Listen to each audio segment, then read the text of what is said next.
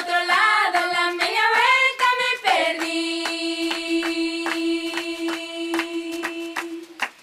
Dos para un lado, para el otro, la media vuelta me perdí. Las creencias populares y las consultas a los mayores en las zonas rurales en América Latina son tradiciones que siguen vivas hasta hoy, tras un proceso de resistencia que viene desde la colonia e incluso desde antes.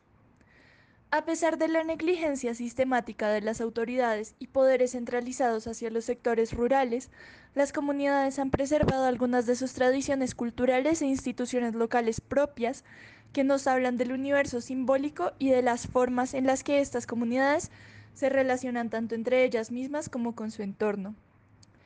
Formas particulares que la tradición moderna y modernizadora se ha empeñado en negar a través de racionalizaciones que no comprenden las lógicas locales. De esta circunstancia nos surge una pregunta. ¿Cómo soy- son hoy en día esas prácticas culturales?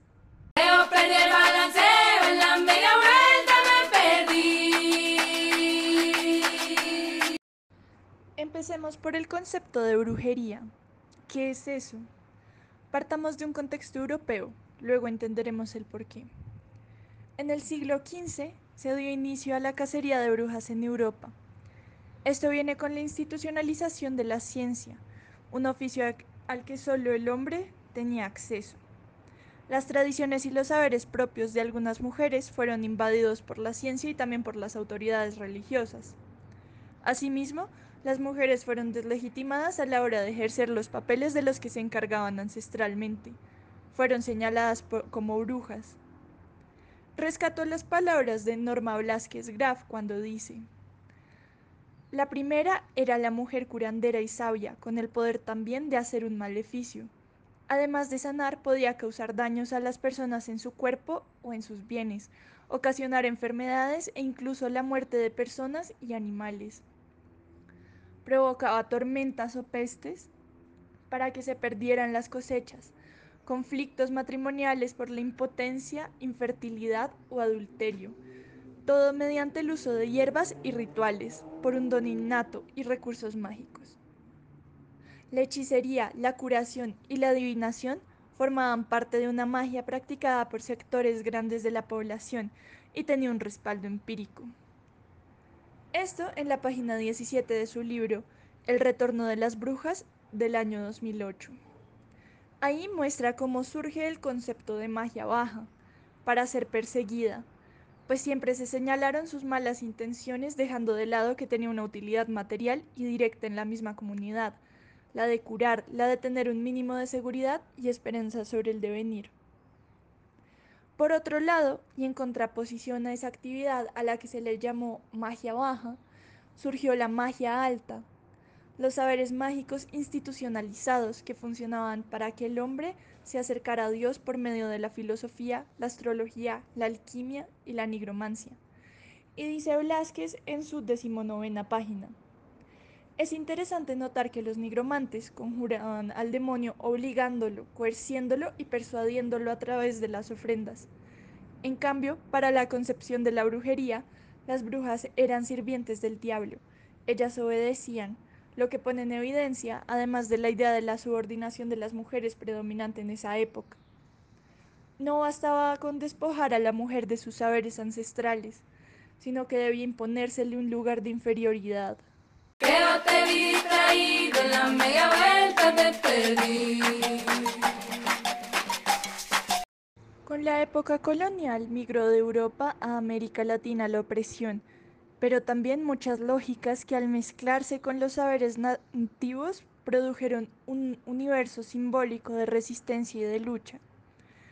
Aquí nunca se trató solo de la cruz, se, tra- se trató también de las cartas, de la herbolaria, de caracoles, de vapor, de aguas encantadas, de saberes campesinos que al mezclarse con los saberes indígenas y de acontecimientos violentos, surgió una forma de comunicación específica local con sus beneficios, con sus miedos y también con sus formas de protección.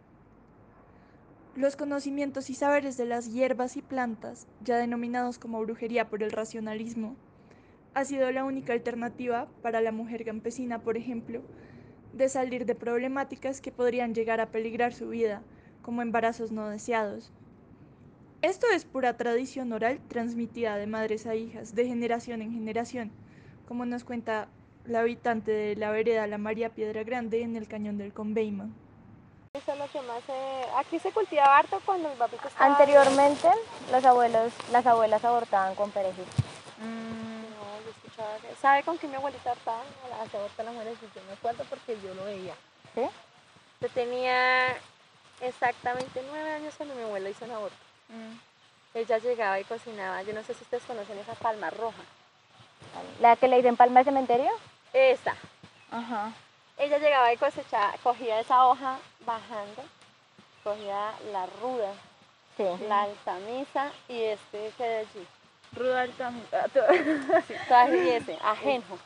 Este sí que es amargo. Eh, no, ese blanquito que está allá. Ajenjo. Eso es amargo. Y ella sabe, y llegaba y les hacía todos estos preparativos y les daba a tomar eso y se abortaba con eso. ¿Sí? ¿Sí? Dicen que el perejil también es... ¿Abortivo? Sí. Pero como con una técnica. Sí, Sí, claro. yo no he escuchado cómo, pero dicen que... Sí, eso con eso de abortar, abortar, se abortaba mi abuela a, lo- a las señoras. que antes era de Y manera muy para, natural. y para, y cuando ya se se abortaban, entonces ¿sabe qué hacían? Enterraban las criaturitas. Allá abajo en esa finca quedó una criaturita de una prima mía. Bueno, sí, eso. eso Y ¿sabe la qué hacía para que ellas no, para que no, como se quedan con sangrado, ¿no? Sí, y que no, eso es muy peligroso. Que no Ella cogía el hollín del fogón de leña. ¿Los Los qué? El hollín del fogón Sí. de leña. Lo raspaban. Ajá. Lo cocinaban, lo colaban y le daban y con eso les paraba la ¿De hemorragia. tomar? O pura guasal. Con eso. Claro, porque el agua sal sana, Mm. aunque seca. O agua ¿Y no panela. le Cicatriza. ponía nada acá? Trapos, sábanas.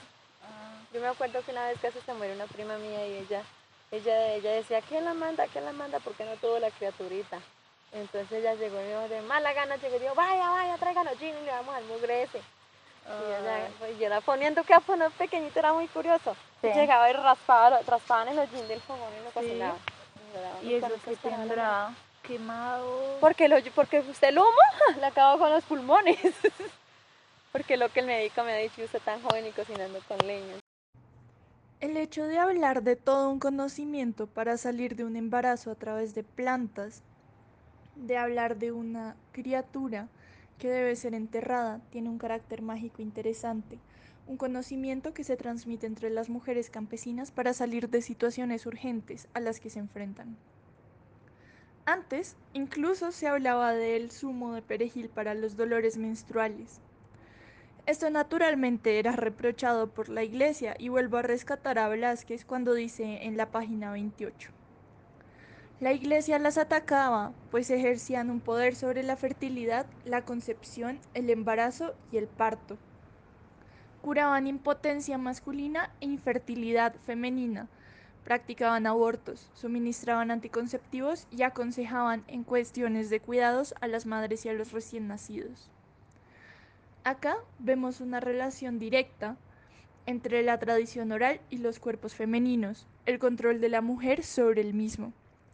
Pero las tradiciones mágicas y las creencias populares no se detienen aquí. También se trata de espacios de diálogo que constan de rescatar memorias de las creencias de sus ancestros, siendo estos mitos indígenas que terminan en rumores o presagios a la hora de tomar ciertas acciones o ir a ciertos lugares. Carlos Pinzón y Rosa Suárez en su estudio Las mujeres lechuza rescatan lo siguiente en la página 144. Ahora, recordemos que en el mito muisca es Huitaca la madre de la hechicería y de la muerte, que es ella quien siembra la envidia y la disolución, y que Bochica la castiga convirtiéndola en lechuza. Pues bien, es hora de entrar en la máquina de muerte y destrucción y paradójicamente de efectos integradores. Estos efectos integradores llevan a pensarse problemas actuales, porque han pasado de generación en generación. Esto también dice mucho de lo que defienden y rescatan como memoria y como identidad. Ajá. y sus obras espectaculares. Entonces, el proyecto que cooperamos dio para eso, para empezar a invertir cosas suntuosas. Entonces empezaron a comprar obras de arte cuando usted está en el sistema financiero. Usted no tiene por qué irse a comprar obras de arte. Pero hacía parte, lo justificaron que hacía parte del proyecto de Iguayma. Entonces, eh, yo tuve la oportunidad de hablar con Facini y él me decía, Iguayma es la diosa Iguá. ¿Eh? Ok. Ok. Y la diosa igual, no sé cómo, y dice más. Y eso ti- tiene un rotico y ustedes van otra vez a juntas, eh, eso tiene un rotico y usted lo mira y con el solsticio de verano entra el rayo de sol y pega en un punto. No friegue. Sí, eso tiene, el hombre manejaba muy bien ese tema. Claro, astrónomo el, tipo. Claro, él, era, era muy en eso. Un día le pregunté, eh, le dije, o no le pregunté, él resultó contándome que el nombre de Iguayma había surgido de que le habían dicho, ¿y cómo le ponemos a esto? Si la hacienda se llamaba Hacienda California, pero como que no firmaba. O sea, tenían que sacarlo del contexto agrícola para meterlo en un proyecto, digamos, hotelero entonces él dijo, iguá, a él le gustaba mucho tallar en iguá. El iguá es un árbol que se da en zona de tierra caliente. Entonces, entonces, el iguá es un árbol que se da en, en la parte plana del Tolima y por todo el Valle del Magdalena. Y es un árbol muy interesante que su madera es muy noble y se deja manejar. ¿Ve? Entonces eh, lo emplean para hacer canoas y él por su manejo fácil y su finura, entonces hacía las, digamos, esas figuras eh, en ese árbol. Entonces él le estaban diciendo, bueno, ¿y cómo le colocamos a esto? Entonces dijo, Igua, Iguayma. Desde ahí salió, Iguayma. Y ma de madre. ¿Ve? La madre, Igua. ¿Ve? Pero él no, él tenía que conectarlo, no, no- ¿cómo iba a traer ese, ese tema de allá del, del Valle del Magdalena acá? Entonces dijo, se inventó que era una gran cacique que se había sentado acá. Iguayma es de Iguá, ma, la madre Iguá, pero era que era una cacica que se había sentado acá. ¿ve? Y no era eso. La cacica que se sentaba acá, se había sentado acá y que era, tenía tres deidades, que era chamana, era guerrera y era cacica. Era eh, esto, ve, me fue, eh, está Iguayma y la otra es en, ve,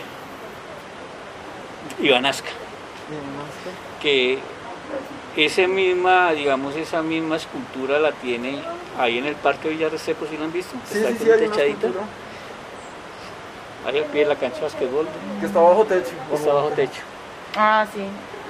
Le, vayan, mírenla allá y ahí dice que la hizo Edmundo Facini.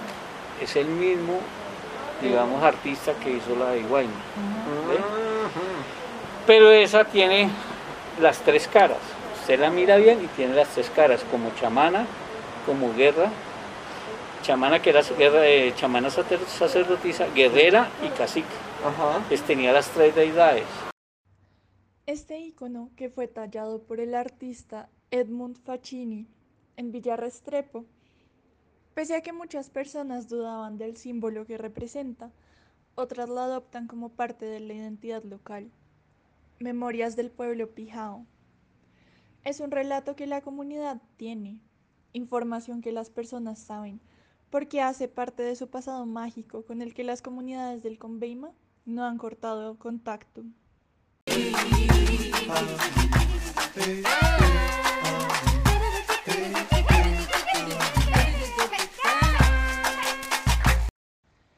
A estas alturas podemos señalar que las creencias populares se relacionan con tres cosas. Primero, los cuerpos, el control sobre las necesidades materiales de primera mano que lleva a las personas a ejercer rituales chamánicos y con carácter de brujería. Hay otra cosa y es la relación con los misterios, la ambición y la propiedad. Lo último sobre lo que me gustaría indagar aquí es la guaquería, la cultura de buscar tesoros escondidos alrededor de la vereda. Según esto, dicen Pinzón y Suárez, Generalmente averiguan dónde hay una huaca, pero dentro de su contexto cultural, abrirla sin conocer el conjuro para apaciguar el espíritu protector de la huaca es someterse a gravísimas enfermedades o incluso a la muerte. La comunidad en la que ellos estuvieron trabajando, Sora, en Boyacá, reconocía este misterio tras la idea de la huaca. La dinámica cambia un poco en el cañón del Conveima, sin embargo no es algo completamente distinto. También hay un misterio detrás y toda una creencia popular que lo sustenta. Caminando por la vereda, el gallo. Nos decía Chucho que el valor que permitía a las personas encontrar la huaca era la ambición. Decía también que en los San Pedros, cuando llegaban las águilas cuaresmeras, las huacas iban a alumbrar en la noche. Entonces los jóvenes salían a buscarlas. Solo los que tenían ambición en su corazón llegaban a encontrarlas.